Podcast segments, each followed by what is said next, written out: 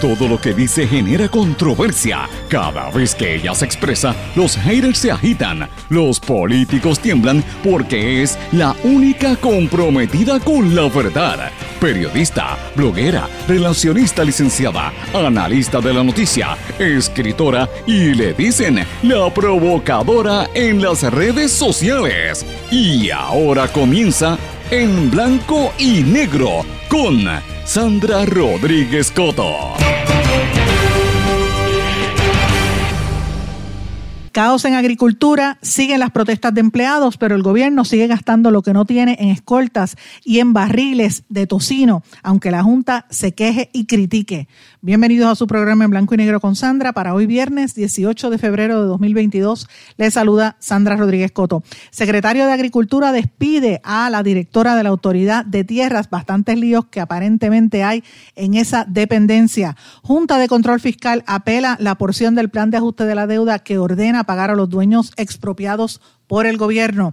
Al confirmar el plan de ajuste de la deuda, la jueza Swain resolvió que esos acreedores están protegidos por la Constitución de los Estados Unidos.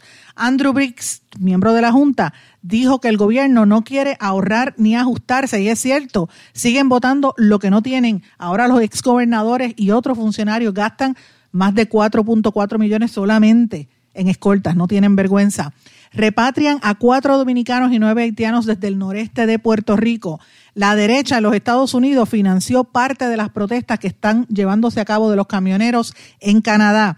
Presidente de Perú, Pedro Castillo, aseguró que su gobierno garantiza seguridad jurídica a pesar de lo convulso que está la política en ese país. Andrés Manuel López Obrador ataca a la prensa y hoy vamos a hacer un resumen de todo lo que ha estado ocurriendo en Ucrania, en Estados Unidos y aquí en Puerto Rico durante esta semana tan candente, la séptima semana del año. Mis amigos, vamos a hablar de estas y otras noticias hoy en su programa en blanco y negro con Sandra. Este es un programa independiente, sindicalizado, que se transmite a través de todo Puerto Rico en una serie de emisoras que son las más fuertes en sus respectivas regiones y en sus aplicaciones dispositivos, para dispositivos móviles y en sus redes sociales. Estas emisoras son Radio Grito 1200 AM en Lares, 93.3 FM en Aguadilla, X61 que es el 610 AM, el 94.3 FM en Patillas, Guayama, toda la zona del sureste y este del país.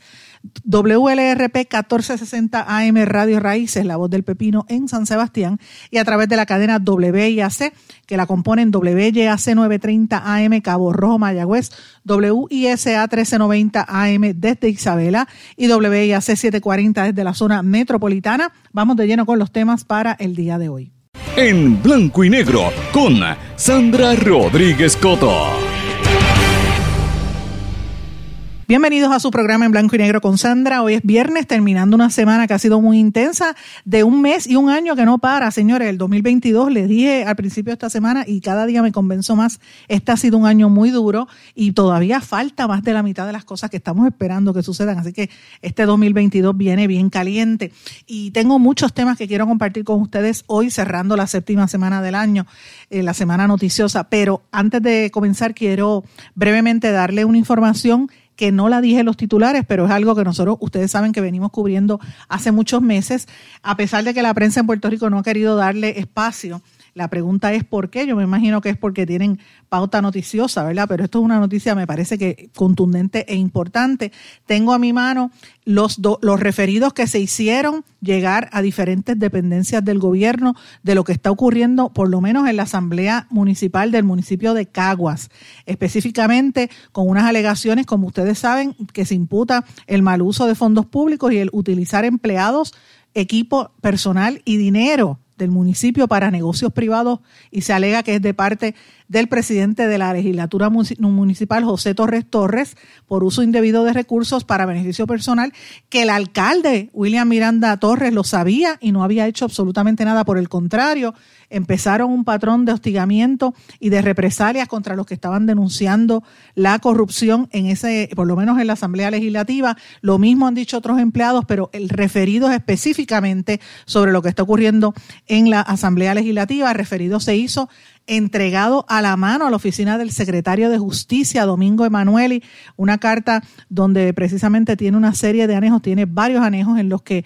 específicamente menciona eh, uno de eh, las violaciones a varias leyes, incluyendo la, ley sobre eh, y le están pidiéndole que hagan un referido a la, a la oficina del panel de fiscal especial independiente por una serie de irregularidades, eh, denuncias hechas por, eh, por, por, obviamente, lo que estoy mencionando de represalias.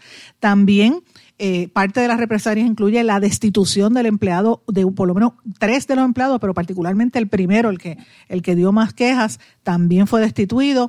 Eh, y esta información está ahí, me refiero al señor Manuel Torres, que era el, había sido secretario de la Asamblea Legislativa. También eh, hay otras informaciones adicionales sobre esto. El, el, documento se hizo llegar a la oficina, a la, entregado a la mano, a la oficina del secretario Domingo Emanuel y secretario de Justicia. Fue recibido en el Departamento de Justicia por Adabel Díaz Caraballo. Igualmente se entregó a la mano a la licenciada Nidia Cotovives, presidenta del panel del fiscal especial independiente, eh, eh, con las mismas alegaciones de una serie de violaciones específicamente a las leyes de, el, que vigila esta, esa oficina. También hay un referido a la Oficina de Ética Gubernamental entregado a la mano a Luis Pérez Vargas, que es el, verdad, el director ejecutivo de, de la Oficina de Ética gubernamental. En esa agencia el referido lo recibió Diana Avellanet, ponchado, tengo todos los documentos en mi poder. También se le envió y se entregó a la mano a la Contralor Yasmín Valdivieso y fue entregado allí a Ani Rosado. Así que, como les digo, el documento está, ya se, ya se erradicaron por lo menos ese caso, hay otros casos que van a salir más adelante. Y a mí me sorprende grandemente que esto la prensa lo haya querido pasar por debajo del radar como si no fuera gran cosa. Eh, cuando se trata de fondos públicos en un país que está teniendo tanta dificultad. Y fíjense, es como un poco lo que pasa en Mayagüez. En Mayagüez eh, hay un despilfarro terrible de dinero. Han sacado a, los, a las actividades, a las entidades culturales del, del, de los centros y los edificios y han tratado de, sacar un dinero de donde no lo hay porque están cobrándole un dinero que se invirtió de manera especulativa e ilegal en el municipio de, de Mayagüez. Y ustedes saben lo que ha sucedido. Y esa noticia salió publicada y no le han dado seguimiento. A veces yo pienso que es que los medios en San Juan creen que como es Mayagüez, pues, pues es lejos, ya pasó. No, no, no. Lo de Mayagüez está pasando eh, muy fuertemente y es un bastión del Partido Popular. Lo mismo sucede con el municipio de Caguas, donde hemos estado eh, ¿verdad? demostrando esto. Hemos entrevistado, como he dicho, cerca de 40 empleados, muchos de los cuales han estado en este programa a lo largo de estos meses y nadie dice nada. Evidentemente el alcalde compra anuncios publicitarios eh, y, y, para que usted vea cómo se bate el cobre en nuestro país, le roban el dinero al pueblo y la gente no, no dice nada. Pero por lo menos en este espacio va, no cumplimos con decir la información. Son dos municipios populares, de, dos municipios que son bastiones del Partido Popular Democrático, que enfrentan serios problemas. Mayagüez por las inversiones ilícitas y eh, Caguas por todos estos patrones de represalias y estos referidos que se acaban de erradicar que nosotros lo veníamos anticipando desde hace bastantes meses, finalmente se dio esta semana. Así que vamos a estar pendientes porque esto yo sé, me consta que va a generar noticias, así que vamos a estar muy atentos a esta situación. Pero hay varias cosas ocurriendo también aquí en Puerto Rico que quiero mencionar hoy terminando la semana, unos temas que me parece que son fundamentales, muy importantes. Andrew Bix, que es uno de los miembros de la Junta de Control Fiscal, uno de los miembros, eh, hizo unas expresiones eh, para, eh. Sobre lo que está ocurriendo en Puerto Rico y sobre la necesidad de que hay que darle un boost a la economía de Puerto Rico porque estamos bien atrás después de la quiebra, la gente no, no esto no, no arranca, la inflación está por las nubes y todo tiende a indicar que se va a poner peor. Pero mira lo que ha dicho este señor. Él dijo en un foro en Harvard que era, estaban hablando sobre, ¿verdad?, cómo tú eh, eh, mejorar la economía y reducir la pobreza que tiene Puerto Rico después de haber recortado la deuda pública. Y él dice que esto va a requerir una capacidad administrativa y voluntad política del gobierno que no la ve. Y esto fue en el, ¿verdad?, eh, en, como parte de, los planteamientos que hizo en este foro. Eh, y él ha estado participando en el American Enterprise Institute desde su creación en el 2016 y dijo que el gobierno, allí en ese foro, que el gobierno de Puerto Rico es incapaz de implantar decisiones importantes, especialmente se nota lo que está ocurriendo en el Departamento de Salud y la resistencia a implantar reformas sobre el mercado laboral. Miren, aquí hay dos planteamientos que yo creo que son importantes que tenemos que, que analizar de las palabras de este señor Biggs. En parte lo que él dice es correcto. Puerto Rico está en una quiebra. Puerto Rico, el, el, problema de la quiebra es que nuestros gobernantes y nuestros políticos no tienen voluntad. Cuando aprietan o alguien se queja, rápido ellos, para no perder votos, eh, toman, empiezan a repartir dinero y a, hacer, a, a buscar dinero debajo de las piedras. Resuelven momentáneamente, pero de aquí a par de años vuelve y revienta la situación la crisis que tenemos ahora es que se sabe todo esto que está haciendo el gobernador de, conceder estos salarios a los empleados con un dinero que no tiene, eh, no lo van a reponer porque es unos fondos especiales por esta cuestión de la pandemia. Pero él los calma, les da el mil pesitos, 500 pesitos, lo que sea, a algunos empleados, no a todos. Él cree que va a evitar las protestas y borrón y cuenta nueva. Dentro de tres años, y usted va a ver que la quiebra va a ser peor que la que estamos viviendo ahora. Entonces, yo digo, es que no hay voluntad. En ese sentido, lo que dice este señor de la Junta es correcto. No hay voluntad para empezar a recortar. Y el problema principal es que hay que empezar a recortar a la misma Junta de Control Fiscal que está de más. Que lo que han hecho es gastar muchísimo dinero en Puerto Rico. Son los que mandan, obviamente, pero están gastando de más.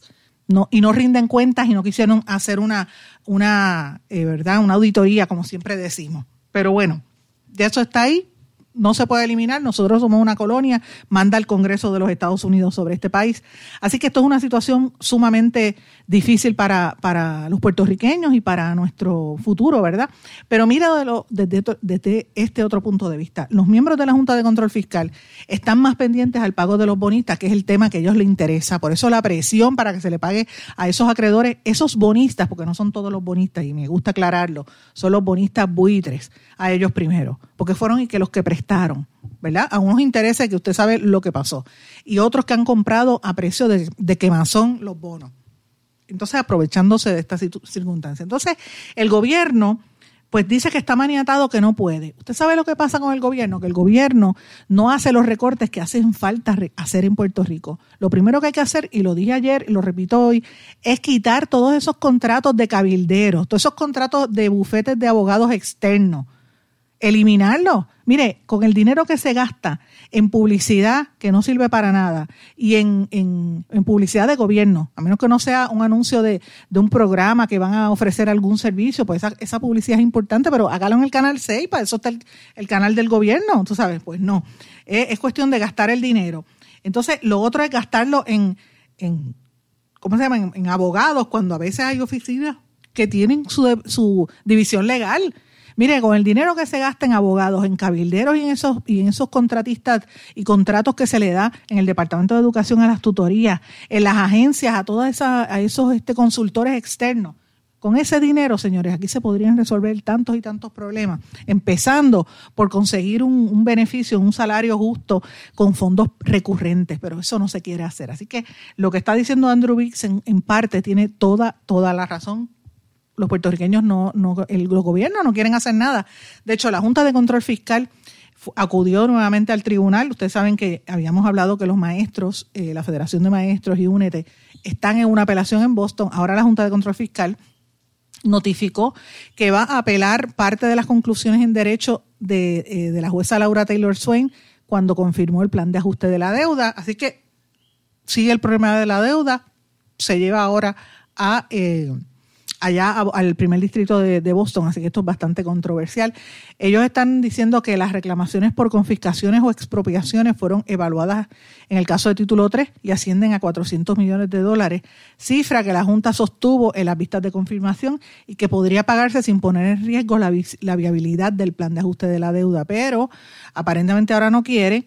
Eh, y esto es parte del problema, el hecho de que la jueza Taylor Swain haya fallado a favor de los dueños expropiados de terrenos y de propiedades y de fondos en Puerto Rico, no implica que el gobierno deberá desembolsar la totalidad de sus reclamaciones. Eh, porque eh, no se pasó juicio, por lo menos en los casos de título 3. Así que esto es bastante complejo, pero la realidad es que eh, van, el plan de ajuste de la deuda está pegado con chicle, ya ustedes están escuchándolo, los mismos legisladores le votaron en, contra a, partidas y están eh, frenando todo, todo este gasto. Así que esto es bastante, bastante serio. Pero fíjese lo más terrible de todo esto, y lo ato a lo que dijo el, el miembro de la Junta, Andrew Bix, que dice que los, los, gobiernos no quieren ajustarse, no quieren hacer los recortes que conviene. Mire, empezando por las mismas escoltas, ese es el tema hoy para mí Y, usted tiene que analizarlo, por ahí está circulando, han publicado las, las tablas, unas gráficas que tienen la cantidad de dinero. Pero mire, ¿Qué es eso? Llora ante los ojos de Dios. Y este es un tema que sale consistentemente y hay quienes defienden a los funcionarios públicos y dicen, bueno, ellos trabajaron por el pueblo de Puerto Rico, merecen toda esa pompa y toda esa, ¿verdad? Este, el entourage y todo ese equipo de, seguidores y, alzacolas y escoltas y seguridad. Y uno tiene que preguntarse seriamente, ¿Cuántos de estos gobernantes han tenido alguna amenaza a su seguridad? Mire, yo no estoy diciendo que quizás no deban tener algún, algún ayudante o un escolta, pero tener el, equipo completo de escoltas 3 y 4, como, por años han tenido todos los gobernantes. Eh, Romero Barceló y Hernández Colón, ustedes recuerdan que habían llevado ese caso a los tribunales, pero no son los únicos. La comisionada reciente Jennifer González, el comisionado de la policía, o sea, llega, la gente llega al gobierno y enseguida se cree que son eh, reyes y, cogen el guille del rey de España y, tienen que andar con el entourage y viven de eso, y viven de la pompa, y se compran las yucones y, los carros grandes mientras el pueblo está pasándola mal. Después critican lo que pasa en los países de América Latina, pero es que actúan igual, actúan igual que esos caudillos, señores. Esto no se justifica. El año pasado, o sea, el pueblo de Puerto Rico gastó más de 1.3 millones en horas extra al pago de estos escoltas de exgobernadores y de funcionarios públicos. No, para mí que esto es un gasto desmedido, que no se justifica. Eh, las escoltas 189.344 eh, dólares con 71 centavos las escoltas de Jennifer González y las del jefe de policía 182.000, casi lo mismo, 272. Entonces yo me pregunto, Jennifer González está fuera de Puerto Rico la mayor parte del tiempo o debería estarlo. Eh, ¿Por qué tan alta la cantidad de escoltas que Jennifer está utilizando? Esa es una pregunta, pero no vaya más lejos. Alejandro García Padilla, que se pasa ahora en la televisión y representando a sus clientes del cannabis, tiene derechos a abogado, ¿verdad? Pero aprobó las leyes para después beneficiarse como abogado y como cliente y como dueño de estos negocios, porque lo es. Y tiene, tiene su escolta pagada por el pueblo de Puerto Rico.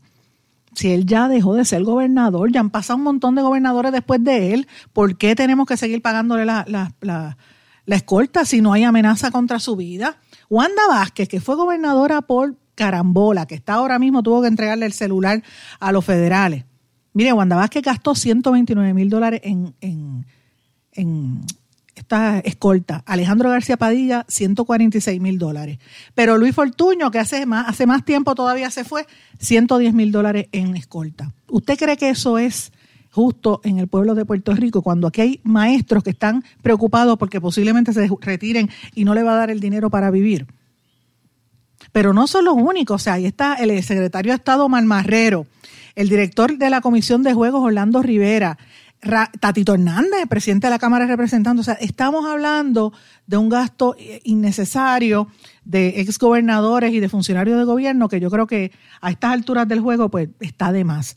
Eh, y, si de verdad eh, lo que dice el, director este de la Junta, uno de los miembros de la Junta, VIX, tiene razón, porque por ahí es donde tienen que empezar a cortar y no van a cortarlo, no hay la voluntad de hacer algo por este país, no lo hay.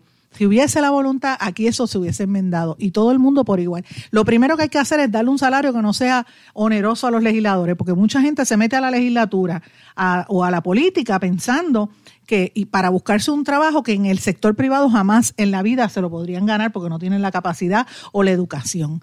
Entonces esos son los que nos están gobernando a Puerto Rico. Y está en toda la rama, porque en la rama judicial también, en la judicatura uno dice, bueno, habrán estudiado derecho, lo pasaron, pasaron el examen o fue regalado. Porque es que a veces dicen tantas cosas esto, eh, ¿verdad? Eh, eh, algunos jueces y fiscales. deja mucho, mucho que desear. y la, no hay una no hay como una motivación para que la gente eche hacia adelante, para, para que mejore, para que, prospere y se eduque. No, no, no, no. Esto es, vamos a ver, voy a coger el, trabajito como el hermano de Gary Rodríguez, que tanto se llena la boca ahora en, en la televisión, pero se ganaba cuatro mil pesos sirviendo café en el hemiciclo en el Capitolio. Mire eso, en el Salón Café del Capitolio, cuatro mil pesos al mes. Pregúntale cuántos maestros se ganan eso en Puerto Rico, o cuántos policías se ganan eso en Puerto Rico, o cuántos paramédicos y siga por ahí para abajo preguntando. De eso es que se trata, señores. Pero no vaya muy lejos. Después no digan que eso es lo que prometió Victoria Ciudadana, porque mire, Alexandra Lúgaro, la riqueza de su familia vino de contrato con el Departamento de Educación. O sea, y cuando se fue, volvió a lo mismo. está con Foundation con Puerto Rico, for Puerto Rico de, de Show, uno de los principales contribuyentes políticos en este país. De eso que estamos hablando. No hay manera, no hay manera que Puerto Rico salga de este hoyo si seguimos con este liderato en general. Es, es, es bien triste. Hay gente buena y yo tengo que reconocer a gente que quiere hacer eh, algo y los hay en todos los partidos, pero esas voces quedan aplacadas por toda esta corrupción y es bien lamentable. Pero bueno, y hablando de escándalo y corrupción, esta es una noticia bastante importante.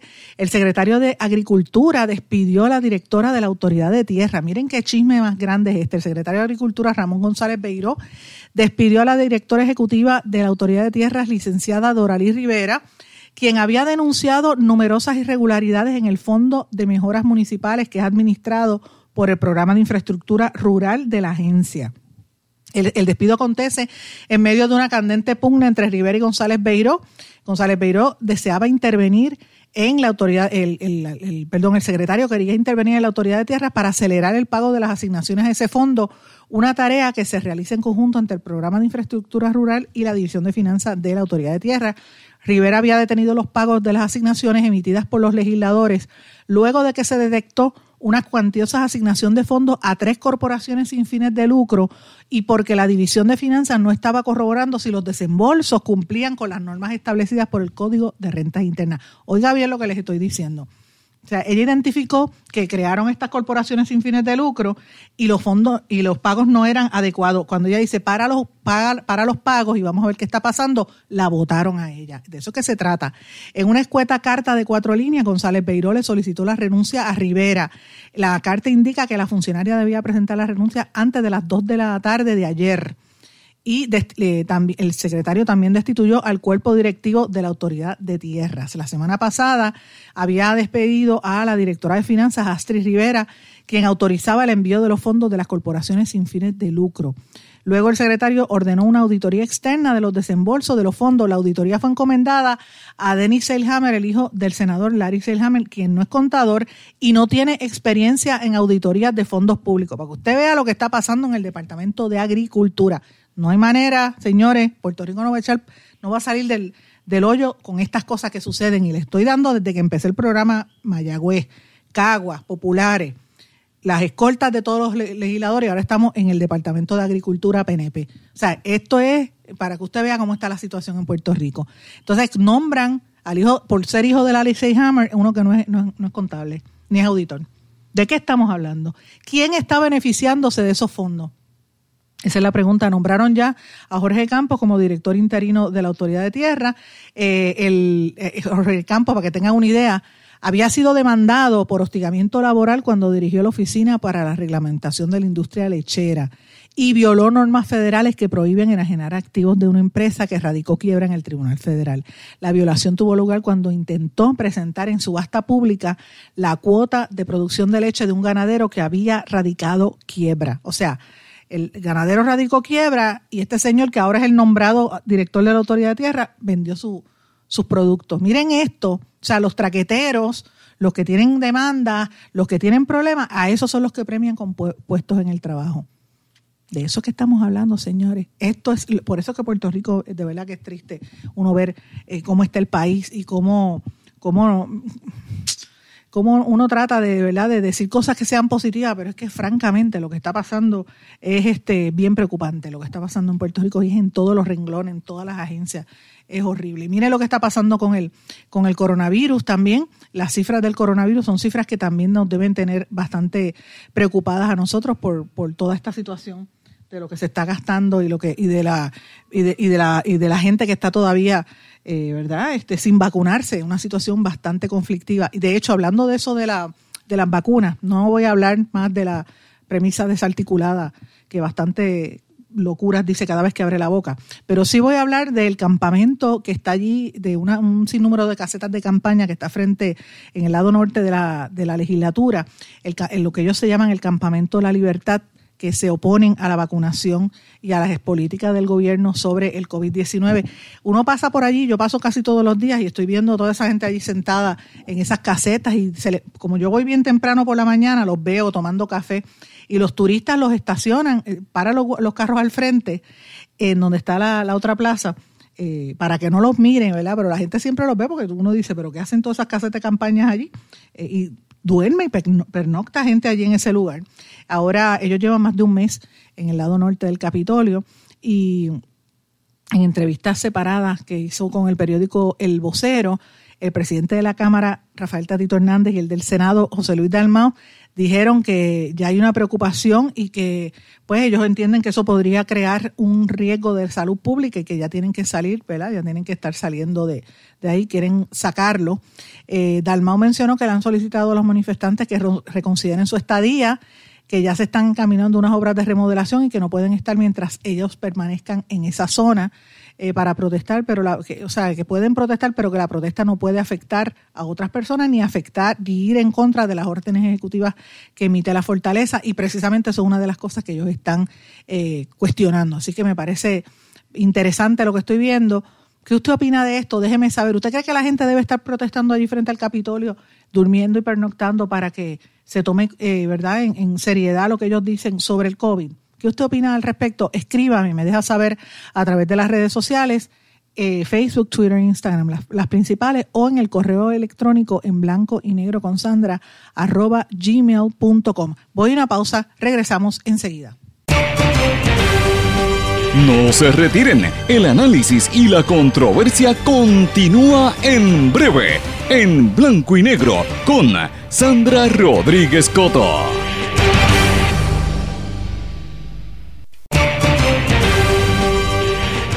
Y ya regresamos con el programa de la verdad, en blanco y negro, con Sandra Rodríguez Coto. Regresamos en blanco y negro con Sandra. Bueno, quiero hablar un poco del COVID, porque hace días que no me detengo a hablar sobre lo que está ocurriendo. Eh, ustedes saben que nosotros siempre llevamos en, en este programa las estadísticas, las estamos recopilando día tras día. Eh, y, sí estamos viendo lo que sucede, pero eh, a mí me llama la atención, eh, antes de irnos la pausa, hablé sobre el campamento que hay frente al Capitolio y me llama la atención todas estas movidas que se están dando de sectores y de personas que quieren que se elimine ya la pandemia. hace dos días el, el fundador de Microsoft eh, Bill Gates hizo unas expresiones diciendo que, él creía que la pandemia ya, lo de Omicron, lo más alto pasó y que ya estamos a punto de, que en cualquier momento termine la pandemia. Eh, cuando le preguntaron al doctor eh, Fauci, dijo pues que todavía no se sabe, pero que hay que estar pendiente a lo que está sucediendo, por lo menos en los Estados Unidos. Y lo traigo acá a nuestra región. Hace, me parece que fue hace dos días, lo dijimos aquí, el presidente Abinader de nuestros hermanos dominicanos en el vecino país decretó que ya todo volvió a la normalidad, no hay, no va a haber restricciones, se eliminaron las restricciones por el COVID en un país donde no todo el mundo se vacunó, porque obviamente no tenía los recursos ni las vacunas. No como en Puerto Rico ha habido, en Puerto Rico ha habido mayor cantidad de personas vacunadas. Eh, siguen también unos números bastante altos, pero fíjense aquí todas las restricciones, restricciones que se mantienen eh, vigentes. La premisa desarticulada, la, la, la cabildera por la estadía pagada por fondos públicos que se pasa pegándose tenedores al cuerpo, estaba hablando de, de verdad, ya poniendo estas teorías de conspiración allá afuera. Y yo he escuchado, y a esto lo ato a lo que dijimos el día de ayer, las representantes de Proyecto Dignidad, Lizy Burgo, las dos eh, legisladoras y, y Rodríguez Bebe, demandaron al gobernador por estar haciendo estas órdenes ejecutivas por encima de la Constitución. Entonces veo unas expresiones que hace el doctor César Vázquez que dice, y las voy a citar textualmente, él dice, se acabó la pandemia en Puerto Rico. Si seguimos teniendo un problema de salud de índole infeccioso que se debe trabajar atendiendo, eh, eh, el mismo se debe trabajar atendiendo los grupos de alto riesgo. Ya no hay métricas de salud que justifiquen hablar de emergencia y por lo tanto tampoco existe justificación para órdenes ejecutivas que limitan derechos constitucionales. En la población de 40 años o menos se deben eliminar la mayoría de las precauciones y particularmente la necesidad de vacunarse, sobre todo en niños, adolescentes y estudiantes en universidad. Es maltrato institucional negarles a niños y, adolescentes acceso a educación presencial por no estar vacunados o por no tener el booster. Yo le pregunto, ¿qué ustedes opinan sobre esas declaraciones del el doctor César Vázquez? Evidentemente, el doctor César Vázquez atiende pacientes con COVID. Él, está vacunado, él lo ha dicho varias veces, eh, pero eh, también él responde a una realidad si no hay tanta gente contagiándose, ¿por qué siguen dando clases virtuales? ¿Por qué obligan a los niños a una vacuna que todavía pues es relativamente nueva, ¿verdad? Y, no ha habido unos, por, por, precisamente por la pandemia, no ha habido unos estudios a largo plazo para saber cuáles son los, los, los efectos a largo plazo de estas vacunas en menores de edad. Eh, pues él también tiene un punto al respecto, ¿verdad? Así que, ¿qué usted opina sobre este tema? Ahora, quiero ponerlo un poquito en contexto, porque hoy el Departamento de Salud reportó nueve muertes y 158 hospitalizaciones. Fíjese que las hospitalizaciones están bajando otra vez, eh, están... Eh, bajando, el, pero sin embargo ya nosotros superamos el umbral de la cantidad de muertos. Tenemos 4.069 muertos desde que comenzó la pandemia que se sepa por COVID. Recuerden cuando, por ejemplo, el huracán eh, María, la cantidad de muertos que se atribuyó en principio eran 4.645 muertos. Mire, eh, están todavía menos casi 500 muertos a, lo que se anticipaba que era en, el huracán María, pero como quiera que sea es una cantidad grande porque esto ha sido en menos, en menos tiempo que lo que ocurrió en el huracán María, ¿verdad? Eh, y obviamente pues el, el énfasis es que de los que murieron, eh, hubo cuatro que no estaban vacunados, cuatro que sí tenían vacunas, pero sin dosis de refuerzo, y uno que tenía la tercera dosis. O sea, están muriendo de todo, igual, igual, con vacuna o sin vacuna. Le pregunto a usted qué usted opina de esto. ¿Usted cree que ya deben eliminar las restricciones cuando en República Dominicana ya se eliminaron? Cuando en Estados Unidos hay lugares donde prácticamente es como si no, no hubiese nada, porque mucha gente lo está retando, pero a la misma vez se están propagando los virus y, la gente se está contagiando todavía. ¿Qué usted opina al respecto? Por favor, déjeme saber porque quiero más o menos tener un, un testing, ¿verdad? una idea de, de qué, dónde está parada la gente en cuanto a este asunto. Señores, eh, otro, otro tema, hoy, bueno, hoy es el, la sentencia de Héctor O'Neill, en el caso de Héctor O'Neill también, que es un tema importante. Esta semana también hubo de temas bastante importantes la, de, la demanda y la contrademanda de la Miss Mundo que estuvo, ustedes saben que, por la cancelación del certamen de Miss Mundo la, demandaron y han dicho que ella era eh, pilla y le dijeron varias cosas a la Miss Mundo del, del 2016, Stephanie del Valle, y ahora ella contrademandó a la organización de, del cripto eh, inversionista eh, cuyos socios eran pedófilos Pierce Brock, y lo digo con nombre y apellido porque eso está así, no estoy inventando, me busque, busque la evidencia porque eso es real.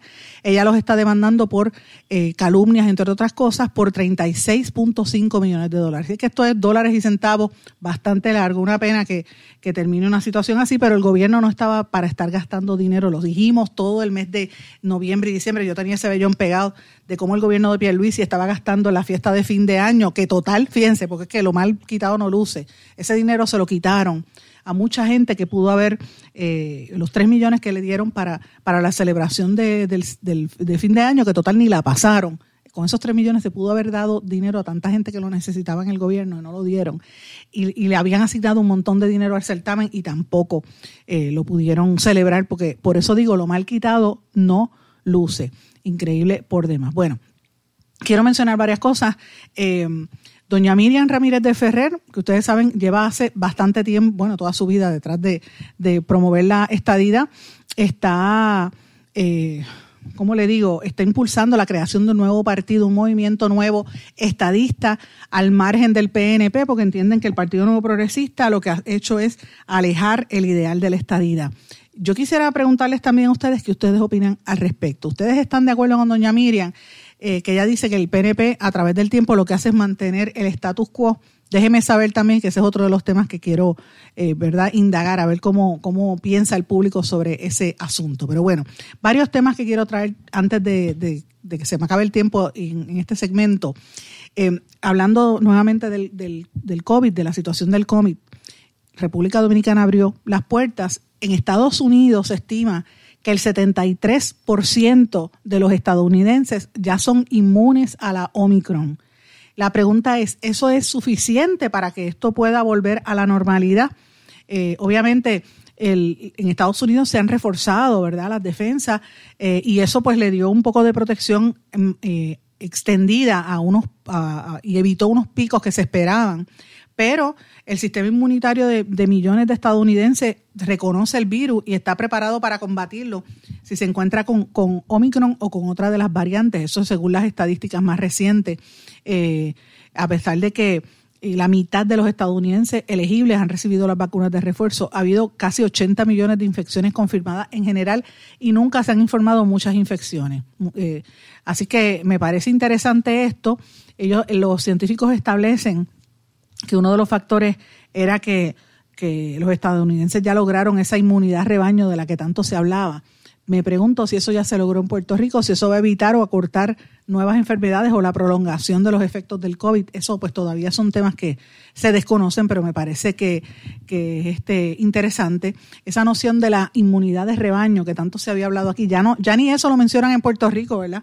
De los temas que no hablan ya sobre el COVID.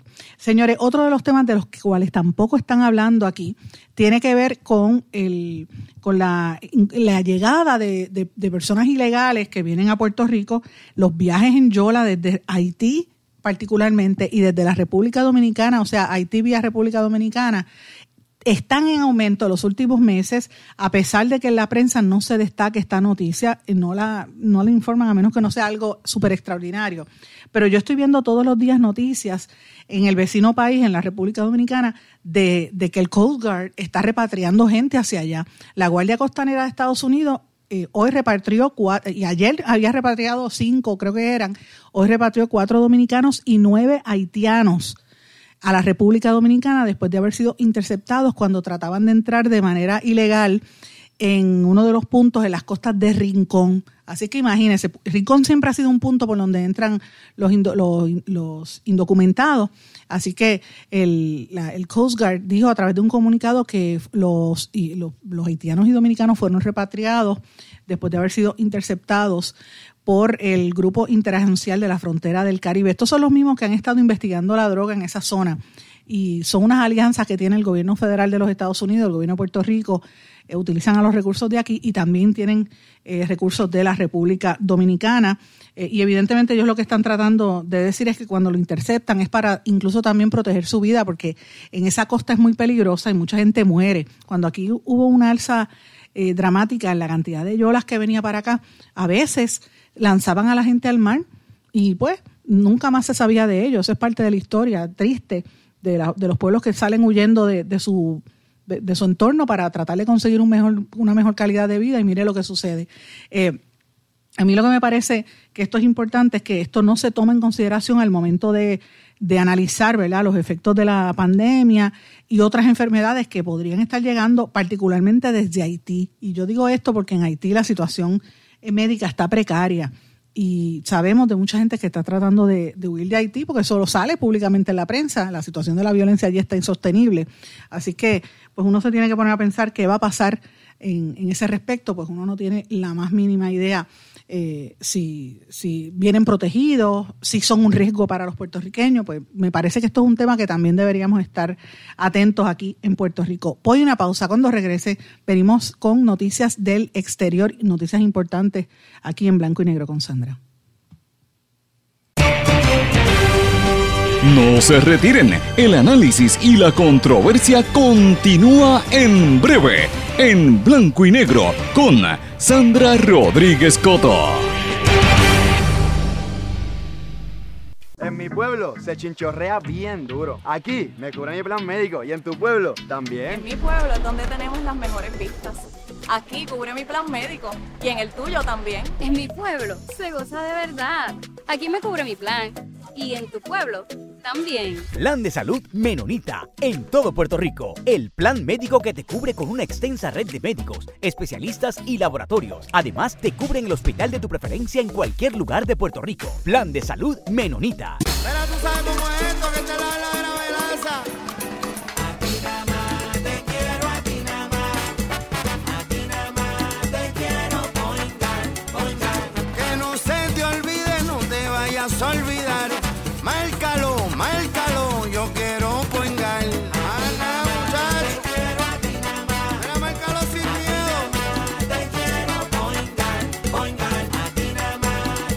Yo quiero point guard. Quítese el dolor de cabeza con sus obligaciones de contabilidad con los servicios que presta Villalba y Villalba Company. Directo, personal y con sensibilidad humana. Lo que se busca en un verdadero asesor de contabilidad para todo tipo de servicio de contabilidad, pago de IBU, pago de nómina, informes trimestrales y anuales y otros. Ofrecen servicio directo personalizado. Villalba y Villalba Company. Para orientaciones, su teléfono el 939-336-5774. 939-336-5774. 5774. Y ya regresamos con el programa de la verdad en blanco y negro con Sandra Rodríguez Coto. Regresamos a esta parte final de En Blanco y Negro con Sandra. Bueno, quiero hablar de varias noticias internacionales, como les dije eh, antes de irnos a la pausa. Fíjense que aquí han estado hablando un poco de lo que está ocurriendo en Ucrania. Anoche hubo unos, rumores de que supuestamente había empezado la guerra, eh, lo cual es falso. Los rusos se sostienen en que eso fue una fabricación, parte de la guerra psicológica que hay en los Estados Unidos para tratar de desviar la atención, como ocurre aquí en Puerto Rico, que, sale la, premisa desarticulada cuando el gobernador tiene el agua hasta el cuello, pues para desviar un poco la atención de lo que está ocurriendo a nivel mediático. Eso lo hacen en Estados Unidos todo el tiempo, ellos son los maestros en ese tipo de información. Así que eh, evidentemente pues no ha ocurrido nada, pero sí están pasando, no en Ucrania, pero sí en situaciones de, de, política interna importantes. Una de las cosas importantes que quiero traer es lo que está ocurriendo con Trump, con el expresidente Donald Trump y su familia, él y, sus, y dos de sus hijos van a tener que contestar preguntas bajo juramento en Nueva York como parte de una investigación civil eh, sobre las prácticas comerciales del expresidente eh, y obviamente sus negocios, va a tener que hablar sobre sus negocios, no solamente él, sino su hija Ivanka, que es su hija mayor, y Donald Jr., que tienen que estar eh, hablando ante el juez Arthur Aragon en unas citaciones emitidas en diciembre por la fiscal general de Nueva York, Leticia James. Donald Trump y sus dos hijos deberán presentarse a declarar en los próximos 21 días. Eh, y esto pues vamos a ver de qué pasa. Los voceros del expresidente no respondieron a las declaraciones ¿verdad? sobre esta situación, pero es interesante porque eh, la jueza es demócrata, la fiscal también es demócrata y dijo que, la, por lo menos la fiscal dijo que en su investigación eh, reveló evidencia de que la compañía de Donald Trump utilizó valoraciones fraudulentas o erróneas de bienes como campos de golf y los edificios rascacielos para obtener préstamos y beneficios fiscales. Los abogados de Trump dijeron a Eragon durante la audiencia que obligar al presidente a presentarse en una, en una deposición civil Ahora, cuando la compañía además es objeto de una pesquisa a nivel penal, que es paralela, es un intento inapropiado de evadir una ley estatal. Así que están buscando subterfugios legales para que Trump no tenga que acudir, pero va a tener que hacerlo ya. La jueza lo determinó. Claro, esto también viene con una estrategia para tratar de, debilitarlo de aquí a la posibilidad de que vuelva a querer postularse a la presidencia. Y yo les aseguro que se postula y vuelve y gana. Con todo lo que hizo, vuelve y gana porque él logró eh, llegar a un momento de total eh, división interna en los Estados Unidos y la gente lo sigue como si fueran ciegos. Es una, es una cosa increíble lo que está ocurriendo allá. Pero fíjese esta otra noticia que quería traerle. Y lo dije en los titulares de que en Canadá hay un problema grande que están los camiones deteniéndose por protestas, ¿verdad? Pues usted sabe que eh, los canadienses que interrumpen el comercio entre Estados Unidos y Canadá y que ocuparon el centro de Ottawa durante casi tres semanas, han sido, eh, están, se dice que fueron eh, eh, aclamados y financiados por activistas de la extrema derecha, de la extrema derecha de Estados Unidos, o sea, los republicanos y los políticos conservadores que también se oponen a los mandatos de vacunación y al presidente Joe Biden, que es demócrata. pero como quiera que sea, el, el saldo de estas protestas en Canadá y en el gobierno del primer ministro Justin Trudeau pues ha sido bastante desatinado porque lo que ha hecho es que ellos estaban buscando una, un pretexto para dar foro a la discusión pública de políticas eh, eh, conservadoras y utilizaron a Canadá en esta situación, de verdad que la situación en Canadá está bien, bien tensa eh, y obviamente ellos hablan, usted oye a todos los conservadores, políticos y analistas conservadores en Estados Unidos hablando de, de, de lo que de, lo que ¿verdad? Eh, esto podría representar si fuera Estados Unidos lo, donde está sucediendo eh, y evidentemente pues parte de esta controversia. ¿Usted cree que de verdad eso es así? A mí me parece que sí. Eh, entre las personas que se le imputa estar impulsando esto, según reporta de, varios medios, incluyendo Bloomberg, dice que republicanos como el senador Ted Cruz por Texas, la representante de Georgia Marjorie Taylor Greene, son algunas de los que están elogiando a los manifestantes canadienses, llamándolos héroes y patriotas. Imagínense, porque ellos están en contra de las vacunas. Eh, y es lo mismo que sucede en Europa. En Europa estaba leyendo un, colega periodista español diciendo, mira, la prensa internacional le ha dado foro a los periodistas y a la gente que son neonazis ucranianos que están en Europa, en España, están en Francia de, de, inmigrantes, pero todo el mundo sabe que son líderes neonazis, son racistas, pero le dan foro le han dado foro para que opinen sobre una potencial invasión de Rusia a Ucrania y ahora los han convertido en portavoces descartando que son neonazis. Entonces, pues uno, yo veo esos ejemplos y yo digo, vamos a traerlo aquí a Puerto Rico. Gente que ha hecho eh, crímenes en Puerto Rico, como Alejo Maldonado, o que ha cometido unos crímenes al erario, como hizo Jorge de Castrofón, les dan foro y los convierten en héroes en los medios de comunicación como si fueran gente para estar escuchándolo. Pues es lo mismo que está sucediendo con todos los, corruptos que están ahora en algunas emisoras que pertenecían al gobierno. Es parte de esa misma política que estamos viendo en el resto del planeta. Bien triste por demás, pero bueno, eso a la larga le, pasa factura a los políticos, porque eso no, no, es correcto. Y hablando de políticos y de pasar factura, eh, varias cosas. En México ha habido un fallo histórico. La comunidad indígena Nahua del área de Puebla logró revocar unas concesiones a una minera canadiense en un área que ellos consideran un terreno histórico, en, que ellos le llaman Tecoltelmi, en el municipio de, de uno de los municipios de, de, Puebla, tiene un nombre indígena bastante largo, y lograron paralizar esa, ese negocio canadiense eh, y me parece interesante, esto fue concedido en el año 2003 y 2009 a la minera Gorrión, subsidiaria de Alma de Mineral, eh, Minerals LTD de México y con sede en, en Canadá. Eso era parte de los acuerdos del Tratado de libre comercio entre América del Norte, que todavía sigue dando tumbo después de tantos años, y ese era uno, el desarrollo de la minería, eh, pero estaba atacando o afectando unos pueblos, unos terrenos de, que son sagrados para esos indígenas. Interesante problema. Y en México también están ocurriendo unas situaciones bastante fuertes porque en lo que va de año han asesinado a cinco periodistas. Eh, por lo menos en las seis primeras semanas del 2022, pero a pesar de los asesinatos, el presidente López Obrador no para de criticar a los periodistas y atacar a los periodistas y el acoso hacia, hacia periodistas locales e internacionales sigue creciendo porque ya el presidente lo dice abiertamente que los periodistas que cuestionan son comprados por los enemigos.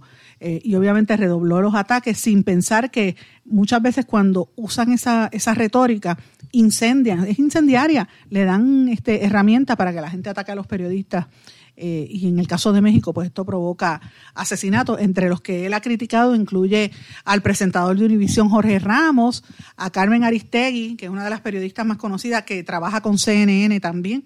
Eh, y obviamente, algunos de los cuestionamientos es porque eh, la semana pasada se divulgó que el hijo mayor de López Obrador vivió en una casa lujosa en Houston, Texas, propiedad de un ejecutivo de una compañía que recibió contratos de la petrolera estatal mexicana.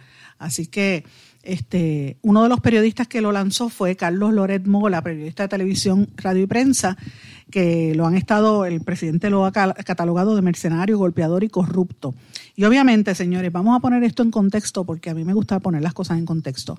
Cuando López Obrador llegó al poder era precisamente combatiendo a estos periodistas de los medios grandes, como Carlos Loret eh, Mola o como Jorge Ramos en Univisión y, y TV Azteca, que son los medios financiados por el poder corrupto político de las clases élites que, que, dominan México. Es lo mismo que pasa aquí. Los millonarios y los cabilderos que controlan los partidos principales, PNP y Partido Popular, son los mismos que están financiando a, a, la gente que está en las emisoras, que usted los escucha repitiendo el discurso oficialista del gobierno. Pero aquí en Puerto Rico no ha habido quien los detenga. En México López Obrador los detuvo y, y, me gusta recordarlo porque fue el New York Times, un medio extranjero americano, el que detectó que en el gobierno de Peña Nieto, antes de López Obrador, se gastaron 2 mil millones, millones de dólares americanos, no estoy hablando de pesos mexicanos, dólares, en, en darle como soborno, en chayoteo, como ellos le llaman, como, como hemos traído ese, ese término a Puerto Rico, en pagarle a los, pre, a los medios eh, masivos para tener coberturas noticiosas favorables. Eso es una compraventa de influencia muy seria y a eso lo, ha combatido evidentemente el presidente y tiene, está encontrado con los periodistas. El, el, problema que tiene López Obrador es que lo hace en un momento donde en México están habiendo asesinatos y se confunde una situación con la otra, bastante fuerte. Señores, y hablando de América Latina también, eh, pendiente a lo que está pasando en, el, en Perú, ha habido un rumor de que podría haber hasta un golpe de Estado, eso volvió a surgir, pero presidente Pedro Castillo salió públicamente a garantizar que hay una seguridad jurídica, que hay estabilidad y que todo va a estar bien en Perú, a pesar de lo que dicen los legisladores, que en su mayoría son de la extrema derecha. El, presidente es de extrema izquierda y ha tenido múltiples bajas en su eh, administración de gobierno. Ha tenido bastante líos en cuanto a eso. Así que veremos a ver qué sucede. Señores, esta semana eh, como hacemos todos los viernes, vamos a publicar el resumen de las noticias más importantes a lo largo de la semana y quería pues repasarlas con ustedes. Si usted quiere leer los enlaces, ¿verdad? Lo puede buscar en mi blog en blanco y negro con Sandra, pero nosotros comenzan, comenzamos esta semana, que parece que fue hace un mes, no, pero fue el lunes, el día de San Valentín, donde había ya una, una eh, preparación para la protesta que hoy tienen lo, y que tuvieron, eh, particularmente esta mañana, los tecnólogos médicos reclamando unas mejores condiciones salariales, que por lo menos le den hasta el incentivo de salud que no se los han dado desde que empezó la pandemia. También los empleados de la rama judicial eh, se, se, unieron en un piquete y en reclamos a la presidenta del Tribunal Supremo, Maite Oronos, para que le mejore el salario. Y obviamente pues había sobre ese tema. Hablamos también sobre lo que está pasando en el municipio de Caguas y el tema de varias mujeres que empezaron a quejarse sobre eh, un policía, un agente de tránsito, Ernesto García Esquilín, que fue acusado de delitos sexuales. Eh, y obviamente desde el lunes está el tema de, de, Rusia en boga de todo el mundo. Otro de los temas, seguimiento a lo que le dije, la decisión del tribunal de Aguadilla, que mandó a tumbar la piscina ilegal en el edificio Sol y Playa de Rincón, toda esta controversia que ha habido ahí. Dimos a conocer lo que está pasando en eh, tanto en, en, en, la oficina del comisionado de seguros con las imputaciones que hay éticas hacia este nuevo eh, contralor que tiene ahí a su socio llevándole casos todo el tiempo. El socio era uno de los miembros del chat y eh, por otro lado también el Tribunal Supremo determinó la, el caso este de Sol y Playa. Así que estamos hablando de unos temas bastante importantes que han ocurrido también a lo largo de esta semana. También surgió eh, la acusación a Raúl Maldonado, el exsecretario a la gobernación. Esa, la gente le ha prestado más atención a ese caso. Recordemos que él había denunciado una mafia institucional en Hacienda, pero están pasando otras cosas, me parece que son sumamente importantes. La legislatura trató de aprobar por descargue el pago a los bonistas, cosa que después el Senado lo detuvo ante la opinión pública también. Así que bastante controversia con todo esto que está ocurriendo. Terminamos la semana con el espectáculo de la premisa desarticulada pegándose eh, tenedores en el cuerpo, pero bueno, que uno puede esperar de ese personaje que dice ser cabildera por la estadía, pues allá ella da pena por los estadistas y los estadistas deberían sentir vergüenza ajena. Mis amigos, con esto me despido, no sin antes desearles a todos que pasen muy buenas tardes. Como siempre le digo, conéctese conmigo, déjeme saber su sentir y nos volvemos a encontrar aquí en otra edición más de En Blanco y Negro con Sandra. Que pasen todos muy buenas tardes y buen fin de semana. Será hasta la próxima. ¿Se quedó con ganas de más? Busque a Sandra Rodríguez Coto en las redes sociales o acceda a en blanco y negro.blogspot.com porque a la hora de decir la verdad solo hay una persona en la cual se puede confiar. Sandra Rodríguez Coto en blanco y negro.